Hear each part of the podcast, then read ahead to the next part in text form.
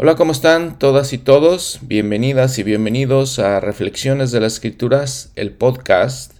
Estamos hablando de el Antiguo Testamento y en este es el episodio número 10, Abraham y el convenio. Y vamos a hablar de este personaje tan importante que es Abraham.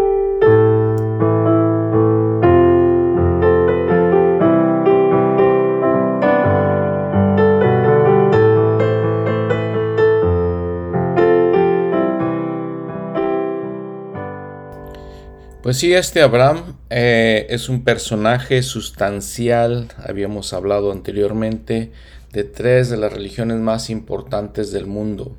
El cristianismo, el judaísmo y el islamismo lo, lo reconocen como nuevamente un personaje considerable y muy importante en sus, en sus religiones, ¿no? Y hablaremos entonces de lo que las escrituras nos, eh, eh, nos presentan como el convenio que Dios hizo con Abraham. Un convenio que representa para nosotros como miembros de la Iglesia de Jesucristo, eh, representa una doctrina esencial de nuestras creencias. Algo ah, diferente de todas las otras religiones, es único en nuestras creencias la importancia de hacer convenios con Dios. El presidente Nelson, de hecho, nos ha hablado sí, del camino del convenio, de que debemos seguir ese camino del convenio que Dios ha hecho con nosotros. Y hablamos, cuando hablamos de guardar los mandamientos, de seguir a Dios, hablamos de guardar los convenios.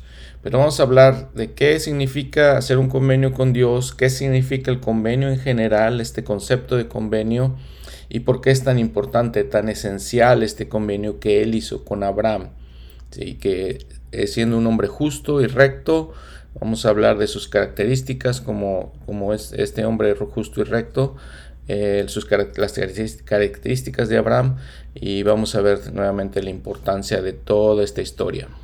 Entonces en este episodio vamos a ver los capítulos 12 al 17 de Génesis y vamos a ver, a ver los capítulos número 1 y número 2 del libro de Abraham.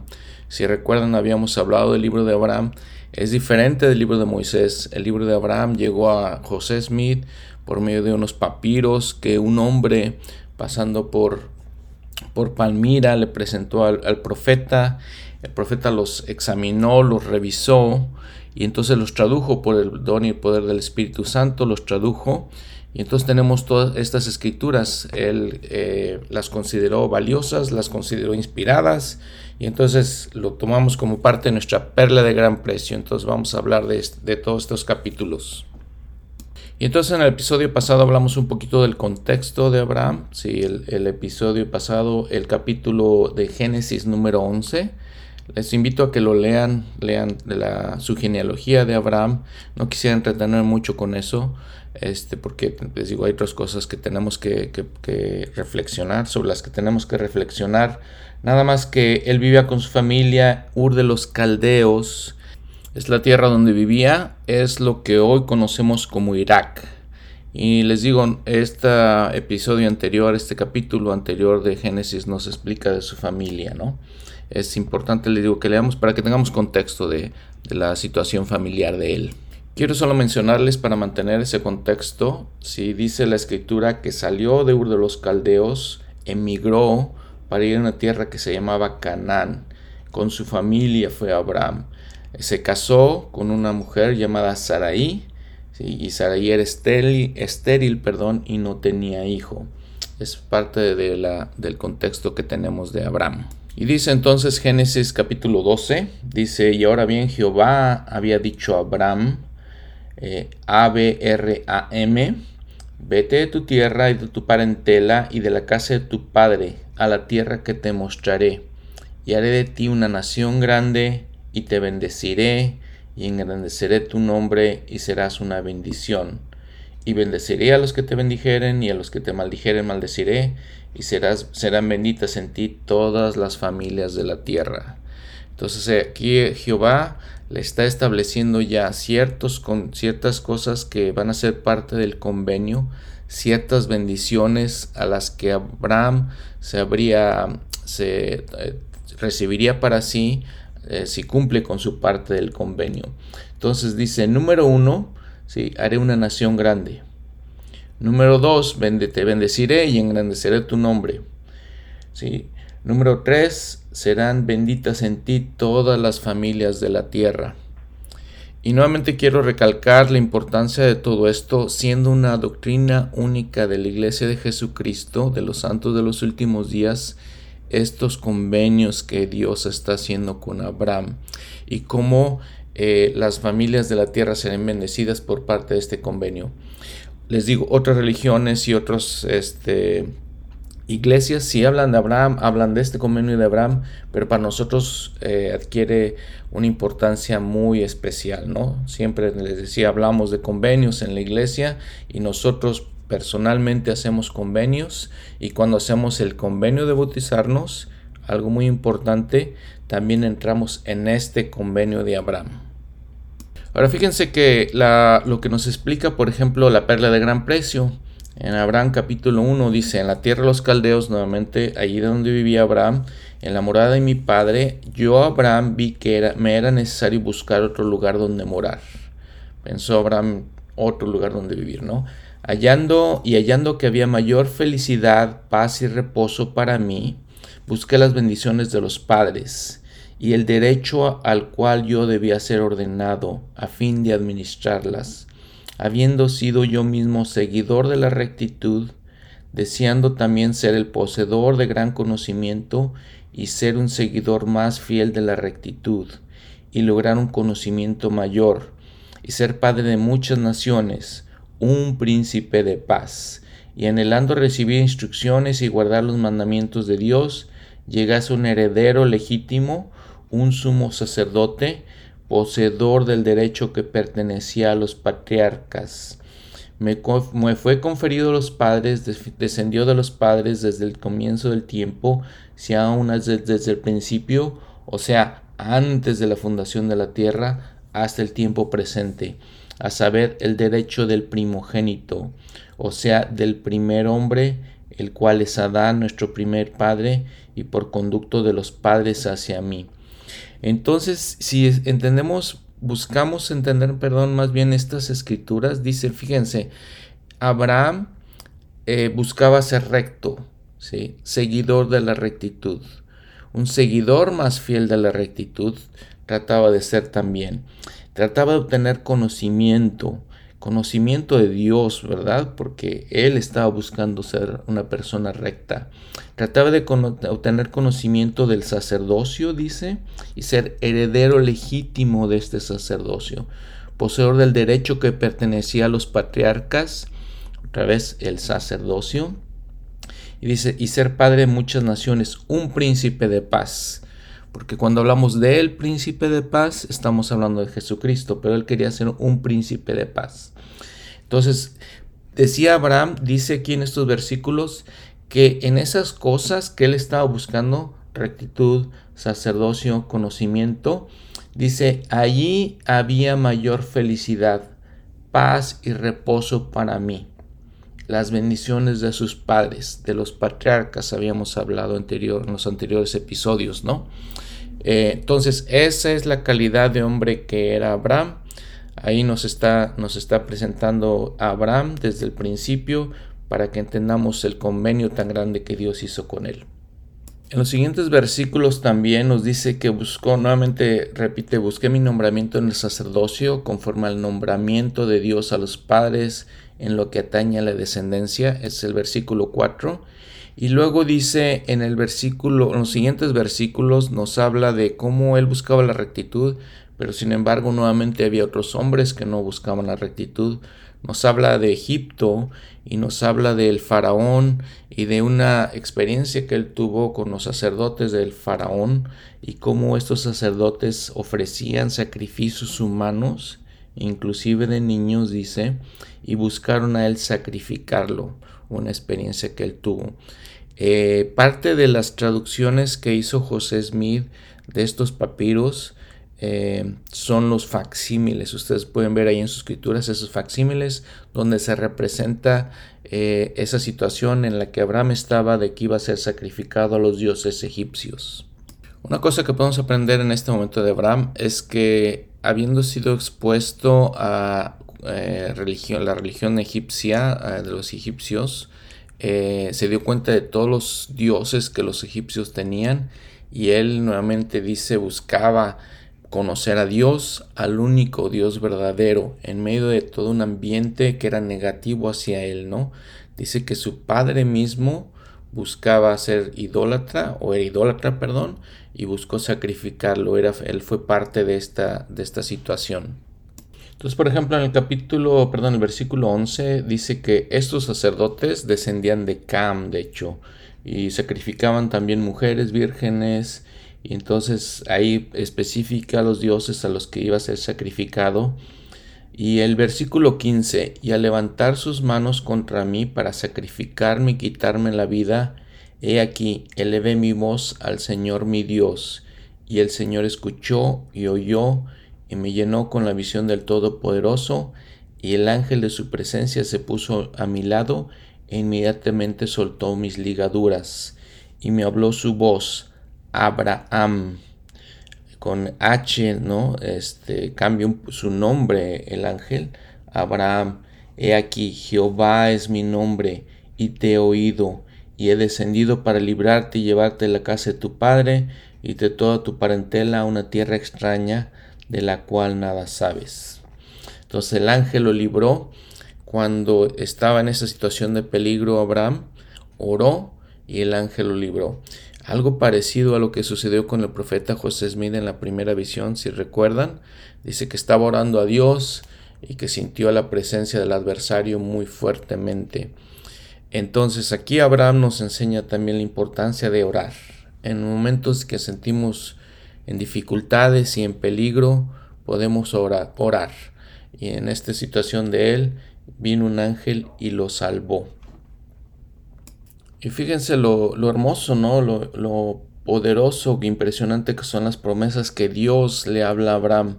Versículo 18, He aquí, con mi mano te conduciré, y te llevaré para poner sobre ti mi nombre, sí, el sacerdocio de tu Padre, y mi poder descansará sobre ti, cual fue con Noé, tal será contigo. Pero mediante tu ministerio se conocerá mi nombre en la tierra para siempre, porque yo soy Dios. Si seguimos un poco más bien la historia en Génesis, eh, nos habla, es muy este, escasa realmente la información que Génesis nos da, ¿no? Dice que este, tomó Abraham a Sarai su esposa en el versículo 5 y a Lot, hijo de su hermano, y todos sus bienes que se habían ganado y las almas que habían adquirido en Arán, y saneó la tierra de Canaán, Llegó en la tierra de Canaán a un área que se llama Siquem. Y dice nada más, y se apareció Jehová a Abraham y le dijo, a tu descendencia daré esta tierra, y allí y edificó allí un altar a Jehová, quien se le había aparecido.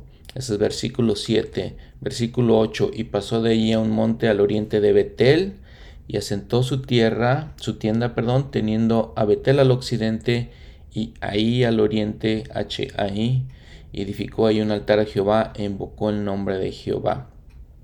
Después vamos a hablar un poquito más de lo que significa Betel, Betel. Y entonces, bueno, la historia continúa donde dice el versículo 10 eh, de Génesis 12, y hubo hambre en la tierra y descendió Abraham a Egipto para morar allá, porque era grande el hambre en la tierra. Entonces, eh, Abraham con su familia se, se, fueron a vivir a Egipto. Quiero decirles que Egipto era obviamente el superpoder en aquellos tiempos, ¿no? Un imperio eh, muy fuerte, muy eh, importante en esos tiempos. Lo vemos también con Leí, ¿sí? Cuando él, este si había sabía egipcio, probablemente por, por, eso las planchas del libro de Mormón se escribieron en egipcio reformado. Entonces eh, Egipto, era una parte muy importante de aquellos tiempos. El Señor mismo, si recuerdan, cuando huyeron eh, José y María, huyeron para, estar huyendo de Herodes, fueron a Egipto. Entonces Abraham fue a Egipto y allí aprendió muchas cosas importantes en, egipcio, en Egipto. Perdón.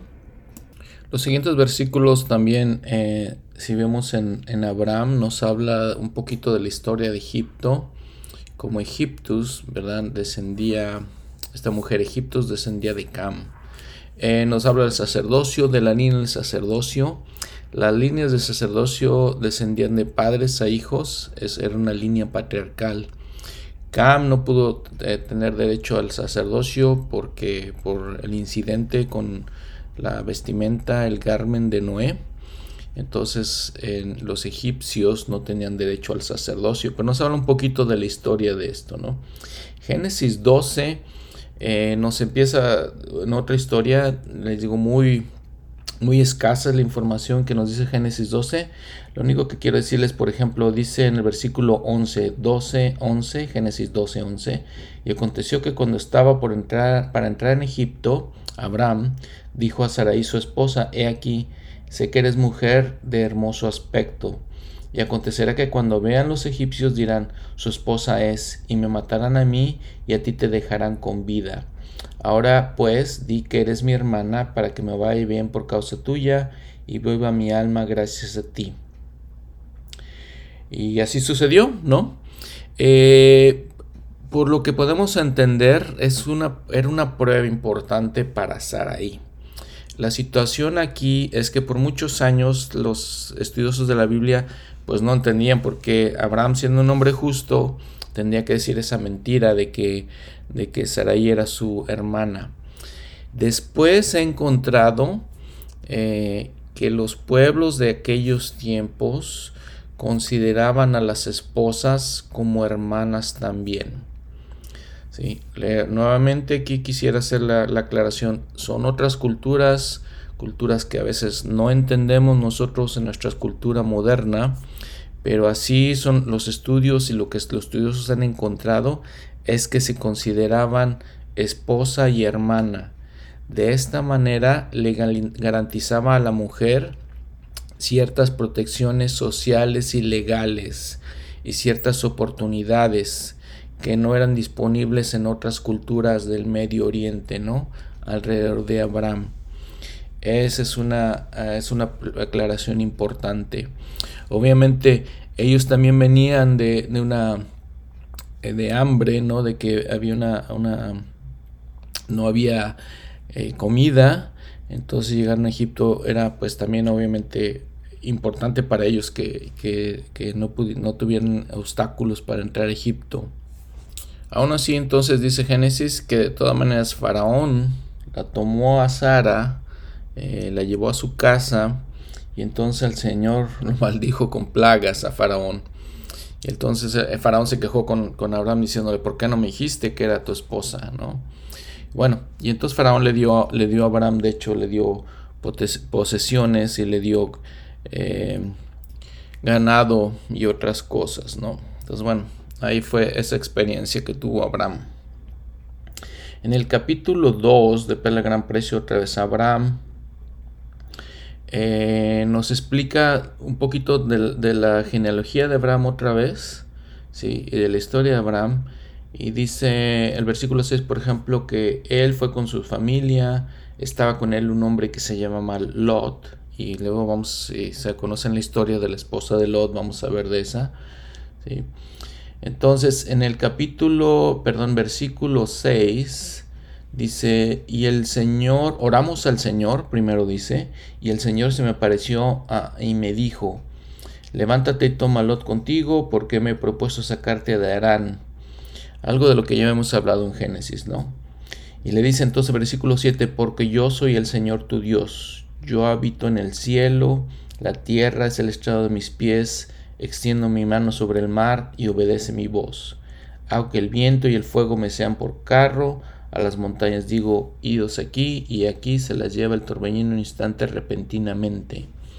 Jehová es mi nombre, y conozco el fin desde el principio, por lo tanto te cubriré con mi mano. Y haré de ti una nación grande, y te bendeciré sobremanera, y engrandeceré tu nombre entre todas las naciones y serás una bendición para tu descendencia después de ti, para que en sus manos lleven este ministerio y sacerdocio a todas las naciones. Y las bendeciré mediante tu nombre, pues cuando reciban, pues cuantos reciban este evangelio, serán llamados por tu nombre y serán considerados tu descendencia y se levantarán y te bendecirán como padre de ellos. Y este, el Señor entonces le, le da todas estas promesas a Abraham. Y esto es el convenio de Abraham. ¿Qué es un convenio? Es una promesa que podemos decir va en dos sentidos. Yo hago esto, tú haces, esto. Los convenios son asociados con el sacerdocio y las ordenanzas son, simbolizan esa promesa que tenemos.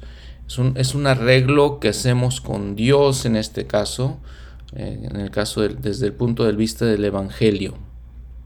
Cabe mencionar aquí en este punto que fíjense que más que el Señor le ofrecía las bendiciones a Abraham, Abraham las buscó.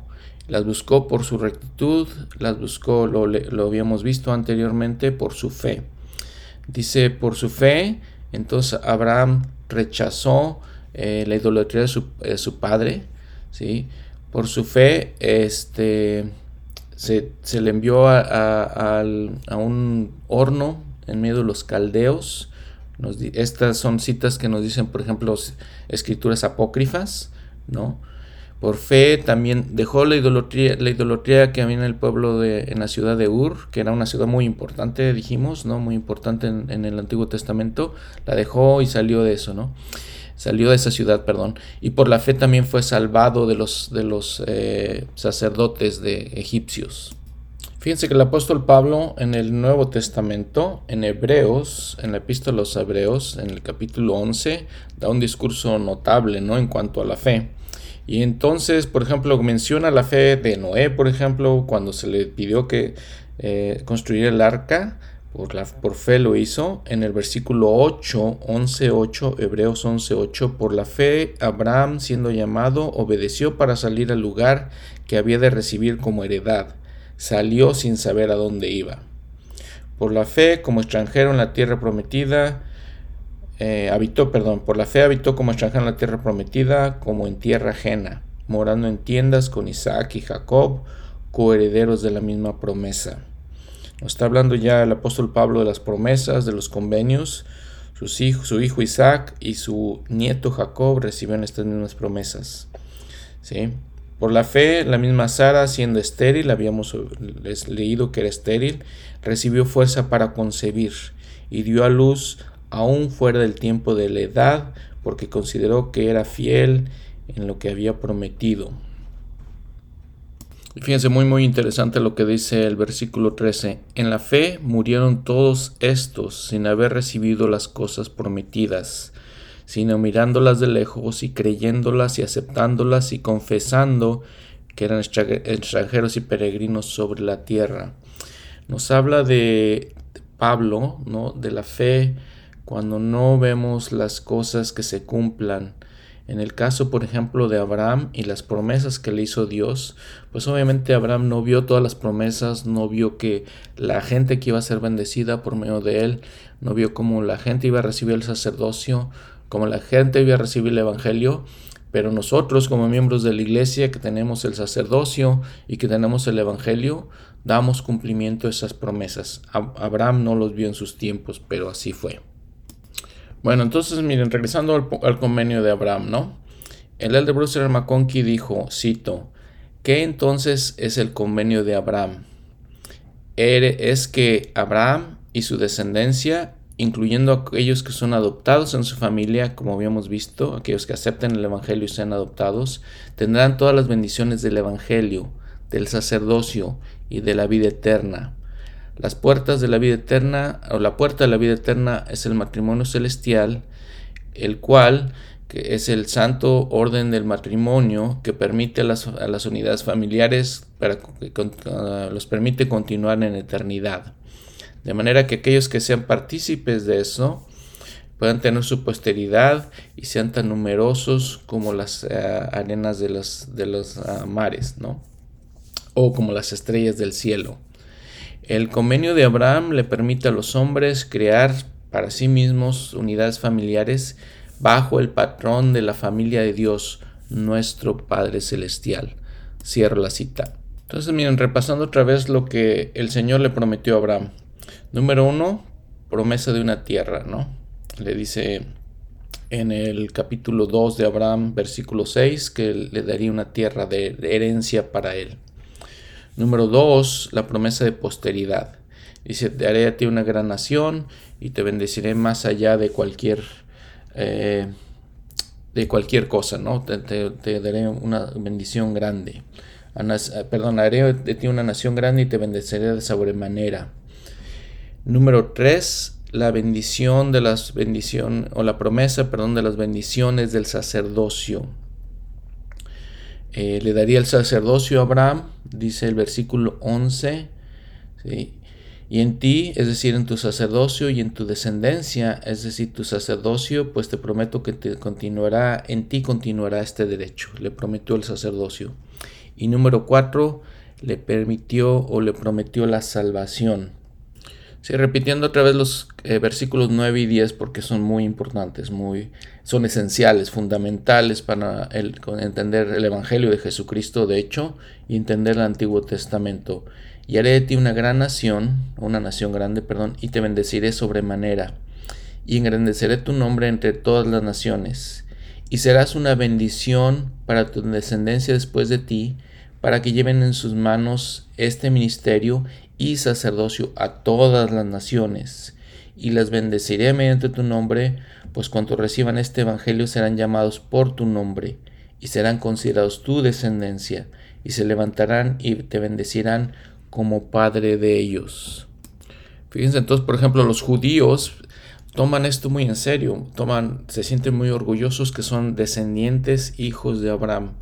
¿sí? Nosotros como miembros de la iglesia debemos sentir más de la misma manera. Y este, los musulmanes también les digo, consideran a Abraham como su padre. Entonces estas bendiciones se cumplieron por su rectitud y su fe de Abraham. Entonces es esencial también entender que este es un convenio sempiterno, quiere decir eterno. Entonces el nuevo y sempiterno convenio. Eh, el sacerdocio primero y luego recibiríamos las ordenanzas del templo y las bendiciones de las familias eternas, el matrimonio eterno. Entonces todo esto es parte de este, de este convenio que Dios hizo con Abraham. Y me encanta este versículo, fíjense lo hermoso de este versículo, el versículo 12, Abraham capítulo 2, versículo 12.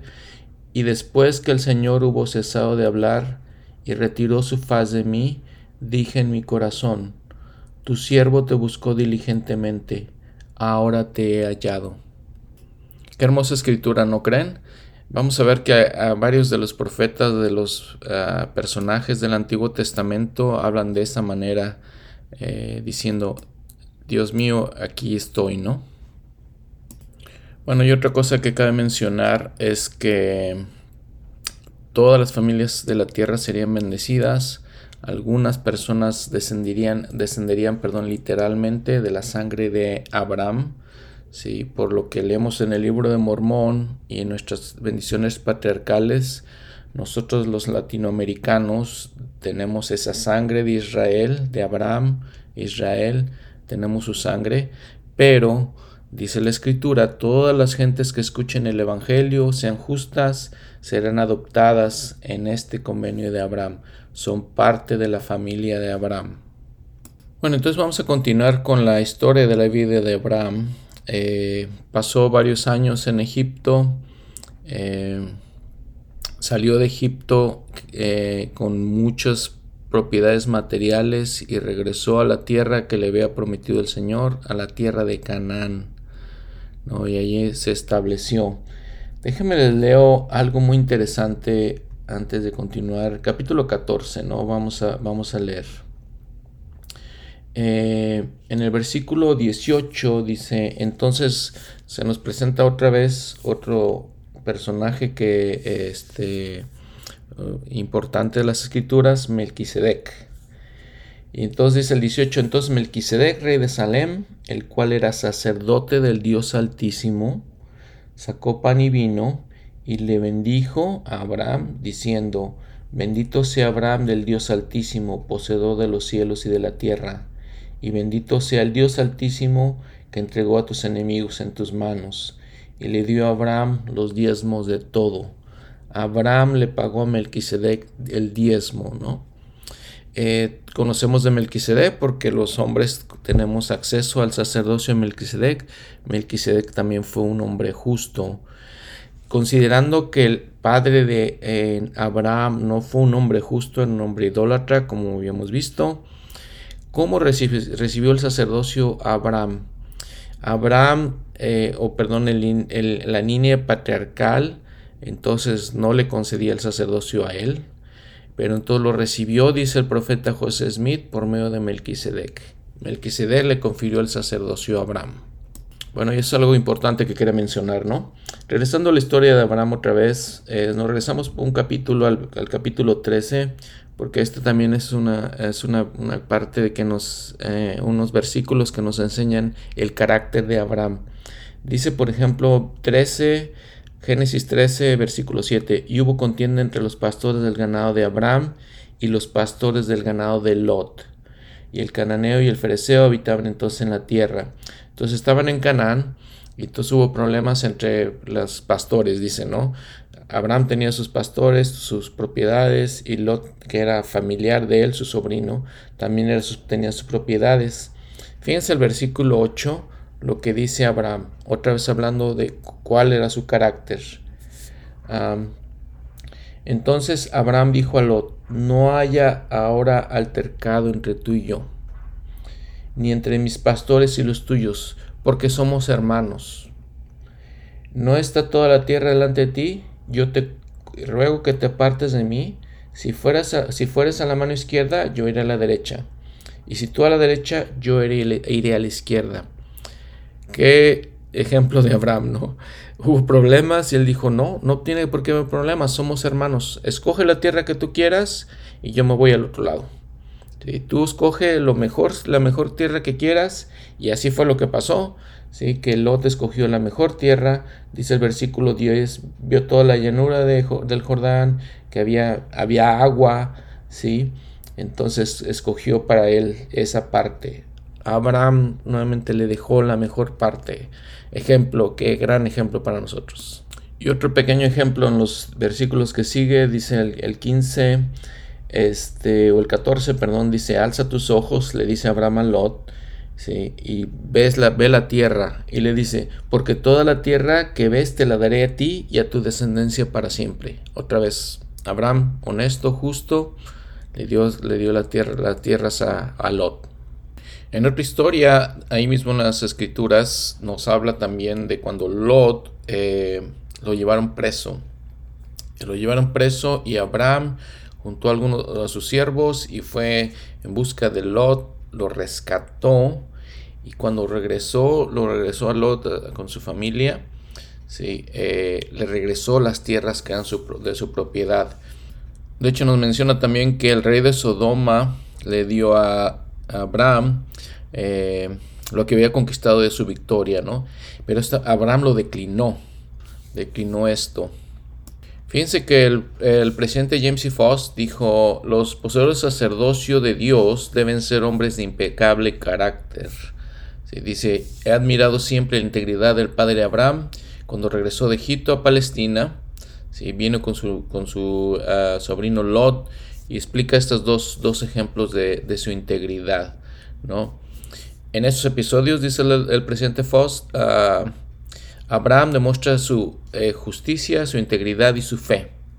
El, Señor lo, recompensó con bendiciones tanto temporales como espirituales. Y al final, dice, él prosperó más que Lot. Y en estos eventos vemos también en, esta parte en las escrituras nos empieza a hablar de ciudades y nos empieza a hablar otra vez de guerras. Nos habla de ciudades como Sodoma, perdón, y Gomorra. Y este, regresando a esa, esa situación en la que Abraham le dio a Lot a escoger qué, parte de la tierra quería, ¿sí? En el capítulo 13, versículo 10, entonces habíamos listo, y alzó Lot sus ojos y vio toda la llanura del Jordán, que toda era de riego, antes que destruyese Jehová a Sodoma y Gomorra, como el huerto de Jehová, como la tierra de Egipto en ar. Dice, entonces en el 11, entonces Lot escogió para sí toda la llena del Jordán ¿sí? y se apartaron, ¿no? Otra vez lo que habíamos platicado, otra vez se dividieron las tierras.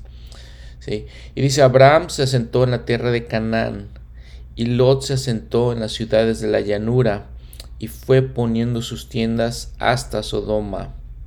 Y dice el 13, mas los hombres de Sodoma eran malos y pecadores delante de Jehová en gran manera. Entonces vemos en este episodio que no solamente Lot escogió la mejor parte, no viendo por su propio interés, sino que puso su tienda hacia Sodoma, simbolizando también que su corazón también estaba en Sodoma.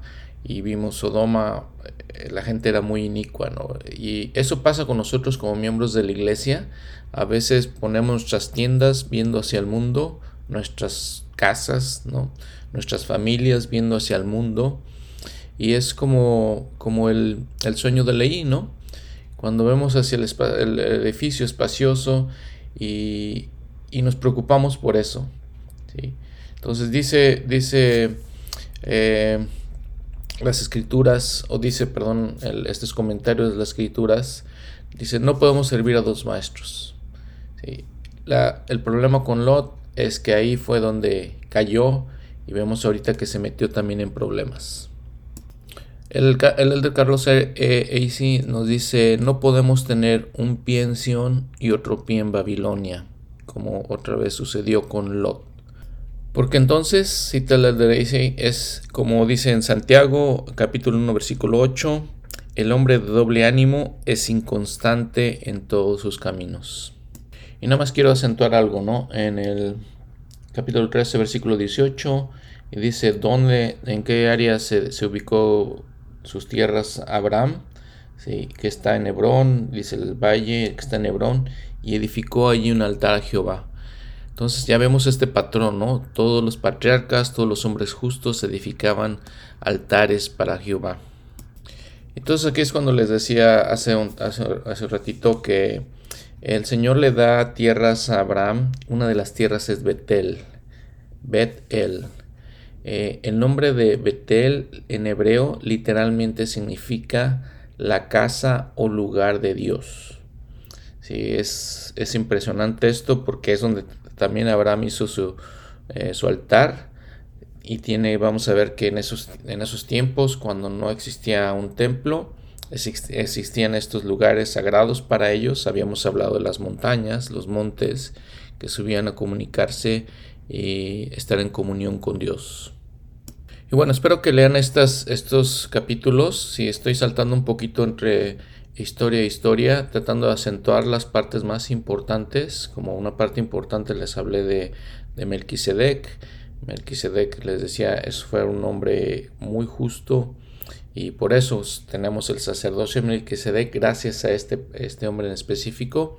Interesante notar que la Biblia habla muy poco de Melquisedec, como habló muy poco de Enoch. Sin embargo, por ah, la, inspiración de José Smith y la restauración del Evangelio, conocemos mucho más de sus vidas, de estos hombres eh, grandiosos y justos. Otro pequeño punto interesante, ahorita que estamos hablando de Melquisedec, eh, ya, habíamos leído este versículo 18 ya, ¿no? Pero déjeme este, hacer hincapié en este punto interesante. El 18, entonces Melquisedec, rey de Salem, el cual era sacerdote, sacerdote del Dios Altísimo, sacó pan y vino eh, en la ley de Moisés, los sacrificios de los animales eran los eh, simbolizaban eh, la expiación de Jesucristo, ¿no? Eso eran en tiempos del Antiguo Testamento. Ahora, antes de la ley de Moisés, todavía no conocemos de la ley de Moisés, no estamos seguros por cómo, eran los, los, ah, los sacramentos, cómo los hacían, ¿no? El de Profesor McConkie, de hecho, hace referencia a este pasaje, ¿sí? Que, y haciendo referencia también a que el sacramento, pues, eh, en la Santa Cena es una ordenanza de salvación y se espera que, se haya hecho en aquellos tiempos y que sea, se sea administrada nuevamente cuando el Señor venga otra vez. El presidente John Taylor mencionó también esta, este, este, este pequeño versículo diciendo, esto representa los sacramentos. También cabe mencionar lo que ya hemos leído anteriormente también, que había, se pagaban los diezmos en ese tiempo, ¿no? Es, es, una este, ley que estaba desde aquellos tiempos. Entonces fíjense, con todas estas cosas que estamos aprendiendo en las escrituras en el Antiguo Testamento, nos damos cuenta de que fueron restauradas en el Evangelio ahora. No toda la cristiandad tiene estos principios, no toda la cristiandad eh, sabe de estas cosas son prácticamente exclusivas de la Iglesia de Jesucristo de los Santos de los últimos días, dándonos, eh, testificándonos de la veracidad de la Iglesia. Interesante también este pequeño detallito en, el capítulo 14, como por primera vez se hace referencia a Abraham o cualquier persona como el hebreo. Y hemos dicho que de eh, Abraham entonces vienen los hebreos y las tribus de Israel, entonces aquí se, se, le menciona a él. También cuando rescató a Lot, fíjense que entrenó a sus 318 siervos, dice, y los armó para que fueran a la batalla. La versión griega del Antiguo Testamento usa una palabra que se llama basileos, refiriéndose a Abraham, lo que significa rey, príncipe o comandante. ¿sí? Es otro aspecto de la personalidad de Abraham. Interesante también que pues Enoch, Mormón y José Smith también fueron comandantes militares. Más en cuanto al carácter de Abraham, les recomiendo que lean ah, lo que dice el apóstol Pablo en ah, Romanos 4, 2 al 24. Habla ah, mucho de, Abraham y de la fe que tenía y cómo su carácter le fue contado por, por rectitud. Bueno, vamos a ver entonces Génesis capítulo 15.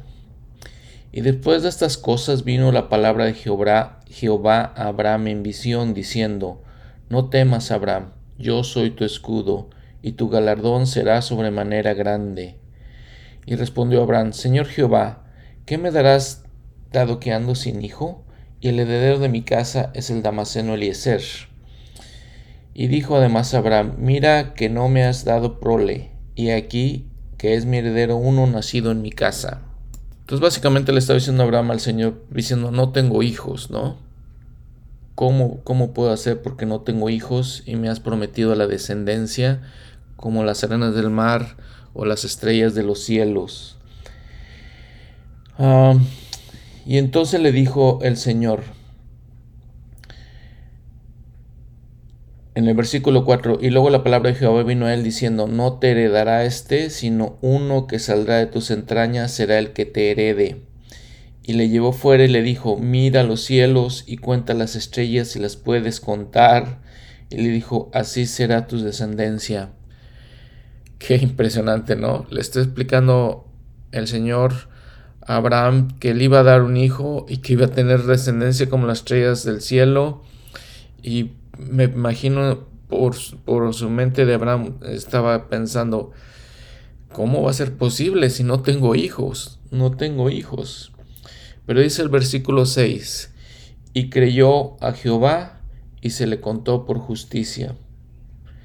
Y el Señor le explica, pues yo fui el que te saqué de Ur de los caldeos y yo te di las bendiciones, tienes que tener esa fe. Y nuevamente digo, qué impresionante. A veces, yo personalmente a veces no tengo fe cuando no veo las cosas, cuando parece imposible que sucedan las cosas. Sin embargo, por eso este gran hombre Abraham tenía la fe que creyó en Dios en el momento que le dijo que iba a tener descendencia como las estrellas del cielo. Y en el versículo 18, y en, en, aquel día hizo Jehová un convenio con Abraham diciendo, a tu descendencia daré esta tierra, desde el río de Egipto hasta el río grande, el río de Éufrates, los ceneos, los ceneseos, calmeos, y le da una cantidad de, eh, le explica una cantidad de tribus que viven en esas tierras. Esto es el origen de muchas de las guerras que vemos actualmente todavía en la Tierra Santa, en el Medio Oriente, porque se le dieron estas tierras a Abraham a, los hebreos, a los judíos. Después vamos a ver la diferencia entre hebreos y judíos.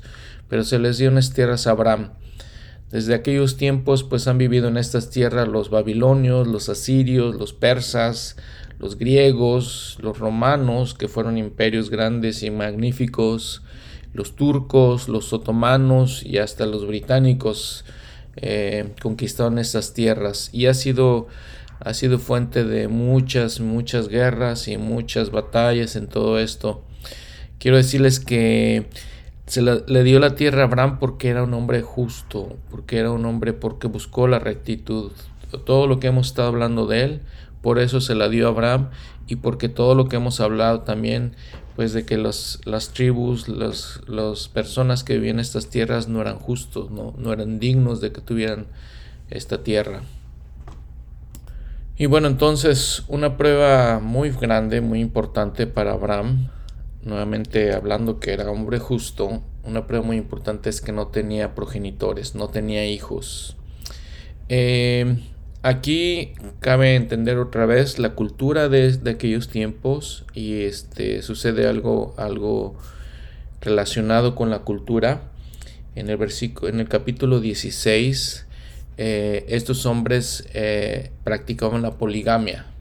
Les digo nuevamente, es la cultura de aquellos tiempos, es cuando el Señor en su voluntad eh, a estos hombres justos les da esta práctica de poligamia Dice entonces versículo 1 del capítulo 16, y Saraí, esposa de Abraham, no le daba hijos. Ya habíamos leído antes que era estéril, ¿no? Y ella tenía una sierva egipcia, fíjense, que se llamaba Agar. Dijo pues Saraí a Abraham, ya ves que Jehová me ha hecho estéril. Te ruego que te allegues a mi sierva, quizá tendré hijos de ella. Y atendió Abraham a la voz de Saraí, y Sarai, esposa de Abraham, tomó a Agar, su sierva eh, egipcia, y se la dio a Abraham, su marido, por esposa, ¿no? Entonces, otra vez una segunda esposa para Abraham. Agar le dio una, un hijo a Abraham, concebió, pero bueno, les digo, eh, ojalá podamos ver la, la, realidad, ¿no? Que esas personas eran de carne y huesos y la realidad de estas cosas. La situación obviamente que Saraí se sintió incómoda porque ella no le podía dar hijos, Agar se sintió incómoda y escapó con el hijo de Saraí, ¿no? Y dice que el versículo 7, y halló el ángel de Jehová junto a una fuente, este, y le dijo el 8, Agar, sierva de Saraí, ¿de dónde vienes tú y a dónde vas? Le dijo ella, huyo delante de Sarai mi, señora. Y le dijo el, ángel, le dijo, vuelve a tu señora y ponte sumisa bajo su mano. Le dijo también el ángel de Jehová, multiplicaré tanto tu linaje que no se podrá contar a causa de la multitud. Y darás a un hijo, le dijo el, el ángel nuevamente, y llamará su nombre Ismael, porque ha oído Jehová tu aflicción y él será un hombre indómito, su mano será contra todos y la mano de todos contra él, y delante de todos sus hermanos habitará. Y hermanos y hermanas, otra vez, estas son historias tan importantes, no tan increíbles. Eh, este Ismael es el padre de todos los árabes. Todos los, la mayoría de los árabes son musulmanes y a, Agar también le da, eh, por medio del ángel, le da la bendición de que va a tener innumerables eh, hijos, ¿no? Y le dice cómo va a ser Ismael, le dice exactamente cómo va a ser Ismael y nuevamente vemos todos los conflictos que hay en el Medio Oriente. Aquí en esto está la raíz de todas esas situaciones que hasta ahorita estamos viendo todavía. Cabe mencionar que esta mujer Agar probablemente se juntó con ellos o fue parte de la familia de Abraham cuando estaban en Egipto. Y este leemos eh, también anteriormente de que el faraón y, Abraham se hicieron, se relacionaron bien, ¿no? Cuando el faraón tomó a Sarai hacia su casa como parte de su harem. Entonces este, el faraón habló con, con, Abraham y dicen las tradiciones judías, las tradiciones de los rabís, que esta mujer Agar no era cualquier, cualquier egipcia, era hija, una de las hijas del faraón.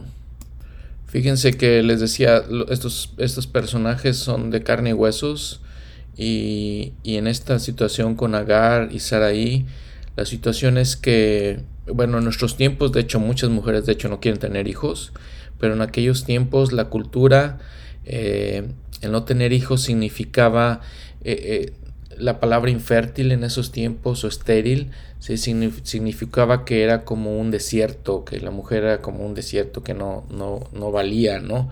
Era una afrenta muy muy grande para las mujeres en aquellos tiempos. Cabría mencionar también aquí que la tradición judía, eh, creo que les había comentado en un episodio pasado de un hombre que se llamaba Josefo, eh, él escribió muchas cosas de las historias de los judíos, de los hebreos. Entonces, este es, un historiador y dice, él dice que Saraí, por mandamiento de Dios, le trajo a Abraham una de sus siervas, ¿no? Eh, fue mandamiento de, Dios que, sucediera así. Eh, y eso les digo, es una tradición o se, escucha o se lee en, las tradiciones de los judíos. Y nada más reiterando que dice el, hermano Millet en, en Estudio de las Escrituras, en un libro que se llama Estudio de las Escrituras, dice que hay que recordar ¿no? que Dios le dio más esposas a Abraham, Isaac y Jacob porque ya eran obedientes, no simplemente por gusto ni por nada, porque eran hombres obedientes, ¿sí? Y que iban a entrar en, exaltación estos hombres. El profeta José Smith se le dijo también, este, se le dio también este mandamiento y nuevamente no lo entendemos nosotros, no entendemos en nuestra cultura, en nuestra sociedad moderna de este, la poligamia, eh, pero así le dio mandamiento en Doctrina y Convenio 124, 31, 32 para que hiciera las obras que, que hizo Abraham Así se le dio el mandamiento. Se han hecho estudios de la poligamia y bueno, no quiero entrar en, mucho en esa, en esa situación, no quiero explicar los estudios de la poligamia que se han hecho actualmente. Algunas personas están cómodas y se sienten bien y ven ciertos beneficios y ciertas ventajas de, de eh, estar casados en poligamia, pero principalmente fue un mandamiento del Señor en los tiempos de Abraham y en los tiempos de José Smith fue el mandamiento del Señor. Si hablando un poquito más de Ismael, que les decía se considera el padre de, los, de los, árabes, eh, el judaísmo lo ve, obviamente ven a Ismael como alguien inicuo, ¿no? La tradición del Islam, sin embargo, tiene una versión muy positiva de Ismael dándole a él un, rol más significativo y, grande y grandioso. Por ejemplo, el, Corán, que es eh, el libro sagrado del Islam, si lo ven como un profeta a Ismael nuevamente. Y dice, de hecho, que ah, de hecho Ismael, ahorita en, un, en una, en una historia que vamos a leer a, continuación, una historia muy conocida de todas maneras, de hecho que Ismael fue el hijo que Abraham iba a sacrificar, no Isaac, Ismael. Entonces, nuevamente, Ismael es un profeta del Islam y se le considera que es hijo de Abraham y es uno de los profetas más importantes de, de, esa cultura. De hecho, este, en la tradición eh, musulmana, ¿no? Agar se representa como la esposa de Abraham, no como la sierva de la esposa. Eh, les puedo decir que a veces eh, tenemos el estereotipo de los árabes y en los musulmanes y vemos los musulmanes que hacen guerras y los árabes que hacen guerras. Personalmente conozco, tengo amigos musulmanes, son gente excelente, son gente excelente. Y si vemos sus, sus tradiciones, un musulmán que es fiel y que guarda sus mandamientos, es comparable con cualquiera de nosotros que sea fiel igual a los mandamientos. No toman, no fuman, eh, ese tipo de cosas. Son gente muy, muy buena. Fíjense que una de leyenda de los musulmanes, eh, Dios le dice a Abraham que vaya a la Meca con Ismael y construye un templo ahí. Sí, muy interesante, muy interesante. De hecho, hace, eh, hace dos, tres días estaba con un compañero de mi trabajo que es musulmán y ellos estamos todos en el comedor y eso, y muy impresionante porque ponen su, este, su tapete, ¿no? Ah, especial mirando hacia la Meca, hace su oración, se, este, se arrodilla. Eh, y, hace su, parte, su ritual de oración muy impresionante, muy impresionante. Les digo, los hombres fieles, las mujeres fieles, eh, musulmanes, eh, son fieles. Entonces no tenemos que verlos de otra manera. Y nada más para terminar este capítulo, tenía 86 años Abraham cuando Agar dio a luz a Ismael. Igualmente otros tiempos, ¿no? Otras edades las que ellos tenían. Bueno, en el capítulo 17, siendo Abraham de 99 años, se le apareció Jehová y le dijo, yo soy el Dios Todopoderoso, anda delante de mí y sé perfecto. Ya habíamos hablado anteriormente de lo que significaba ser perfecto, lo que significa ser perfecto en las escrituras. Eh, que no es que no, no, es sin mancha, no es sin falta, es, ser íntegro, ¿no? Aunque bueno, la perfección es nuestro, nuestra meta al final de todo, pero no significa que no tenemos pecados. Entonces, para que entendamos, ¿no? Y lo dice varias veces en las escrituras, en el Antiguo Testamento, lo vamos a leer varias veces esa, esa frase de ser perfectos. Dice, pondré mi convenio entre tú y yo y te multiplicaré en gran manera. Fíjense cuántas veces en lo que hemos leído en estos, en estos capítulos, cuántas veces le repite el Señor del convenio y las promesas que le da. Sí, te multiplicaré de gran manera. Entonces Abraham se postró sobre su rostro y Dios habló con él diciendo, en cuanto a mí, he aquí mi convenio es contigo, serás padre de muchas naciones y uno se llamará tu nombre, y no se llamará más tu nombre, Abraham, sino que será, llamará tu nombre Abraham.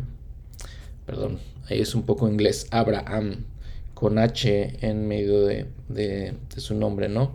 Porque te he puesto por padre de muchas naciones, y te multiplicaré en gran manera, y de ti eres naciones, y reyes saldrán de ti, reyes saldrán de ti. El Señor Jesucristo nació del linaje de Abraham, directo linaje de Abraham. Y estableceré mi convenio entre yo y tú y tu descendencia después de ti en sus generaciones por convenio eterno. Es va a ser un convenio eterno para ser tu Dios y el de tu descendencia después de ti. Es nuestro Dios, porque nosotros somos descendientes de Abraham. Y te daré a ti y a tu descendencia después de la tierra de tus peregrinaciones, toda la tierra de Canaán en heredad perpetua, y seré el Dios de ellos. Y dijo de nuevo Dios a Abraham, tú guardarás mi convenio, tú y tu descendencia después de ti por tus generaciones. Este será mi convenio, que guardéis entre yo y vosotros y tu descendencia después de ti. Y le, eh, en, ese momento le da la ley de circuncisión, ¿no? Esa es parte de la señal del convenio que hace con él. Y fíjense en el versículo 12, y de edad de ocho días será circuncidado todo varón entre vosotros por nuestras generaciones. nacido en su casa o comprado por dinero, debe ser circuncidado, este, y este es por convenio eterno. Y nuevamente el principio convenio eterno que se desconoce, eh, pero que es parte integral de nuestras creencias como miembros de la iglesia. Eh, y dice, le dice que ahí sería madre de muchas naciones también, reyes de pueblos saldrán de ella. Y entonces en el versículo 17, Abraham se postró sobre su rostro y se rió y dijo en su corazón, a hombre de 100 años ha de nacer hijo, y Sara ya de 90 años ha de dar a luz. Eh, no lo creyó Abraham, ¿no? No lo creyó Abraham. Y también el Señor entonces en este punto cambia el nombre de Saraí y lo cambia a Sara. El significado de Sara es princesa y nuevamente dice que era una de las mujeres más hermosas sobre la tierra. Eh, el Talmud les decía que es, perdón, no les decía, el Talmud es parte de, los, eh, las tradiciones eh, escritas de los judíos, ¿sí? le dice que el Señor o que el cambio de nombre de Sara significaba el fin de su esterilidad. Bueno, entonces dice que Abraham se rió, ¿no? De esta situación. Cabe mencionar algo importante, que el profeta José Smith, en la traducción eh, inspirada, cambió el nombre de eh, se rió por se regocijó. Entonces, la palabra, de hecho, en hebrea, eh, perdón, en hebreo, significa varias emociones, desde sonreírse, desde sentirse, sentir regocijo, ¿sí? como algo que era inesperado y que, no se podía creer, ¿no? Eh, y nació Isaac, nació Isaac. Eh, Isaac dice en el versículo 21, yo estableceré, le dijo el Señor, yo estableceré mi convenio con Isaac, el que te dará, Sara te dará luz por ese tiempo, el año que viene. Y dice que pues nació, les digo nuevamente, nació Isaac, que era, es otro de los patriarcas eh, grandes de la Biblia. Bueno, como conclusión del episodio, ¿no? Entonces, este hombre Abraham fue un hombre muy justo eh, delante de Dios. Se hizo este convenio, o Dios hizo este convenio con él. Es un convenio sagrado, ¿sí? Se nos invita a todos a participar de él, decíamos algunos por sangre, otros porque se invitan y son adoptados en este convenio y a participar de todas sus bendiciones, recordando como conclusión nuevamente sus bendiciones, que se volvería una nación grande, que tendría una posteridad numerosa, que por medio de él se expandiría las bendiciones de Dios a todas las familias de la tierra, que disfrutaría del Evangelio y el sacerdocio, que recibiría una tierra para su herencia, que entre sus descendientes se encontrarían los reyes, que el Mesías sería parte de sus descendientes, que habría gente que no es hebreo, que no, que no son hebreos, que no tienen su sangre, que entonces podrían ser parte de ese linaje, y que el convenio sería eterno. Cuando nosotros con, este, con estos principios también entendemos lo que dice el presidente Nelson del recogimiento del pueblo de Israel, que el Evangelio tendría que llevar a todas las naciones, sean descendientes de sangre de Abraham o no, sería llevado a todas las naciones para que todas estas naciones tengan el, el Evangelio y el sacerdocio. Es impresionante que las bendiciones, por ejemplo, del templo estén llegando a todas las partes de la tierra a todos los pueblos de la tierra. me impresionó hace que fue un año, un año o dos, que se anunció, por ejemplo, un templo en la India, eh, que vemos templos en Taiwán, Cambodia, este, Indonesia, obviamente los templos que vemos en, en nuestro continente americano, en todas partes del mundo. Todas es parte de ese convenio que Dios hizo con Abraham y vemos, eh, es un testimonio para nosotros de la veracidad de estas cosas. Pues gracias por escucharme. Eh, les simplemente quiero decirles que estas cosas son verdaderas, es mi testimonio. Espero que hayan sentido un poco del espíritu eh, en, esta, en este episodio, el espíritu de este hombre, la justicia de este hombre. Nuevamente recordarles que tanto nosotros como cristianos, como los judíos, como los musulmanes, lo consideramos nuestro Padre, el Padre Abraham, y que por medio de él los patriarcas, su hijo Isaac y su nieto Jacob, recibimos todas las bendiciones del Evangelio. Nuevamente gracias por escucharme en este episodio. Eh, nuevamente quiero, quiero recordarles que la información de estos episodios vienen de el libro versículo por versículo, el Antiguo Testamento, del hermano Andrew Skinner y Kelly Ogden. Ah, en gospeldoctrine.com también viene y parte pues también viene del manual, ¿no? Fe de ratas, mencioné en el principio del episodio que José Smith recibió los papiros y hizo la traducción mientras se encontraba en Palmira, No, más bien fue mientras encontraba Kirtland. Ok, gracias, entonces nos vemos la próxima semana.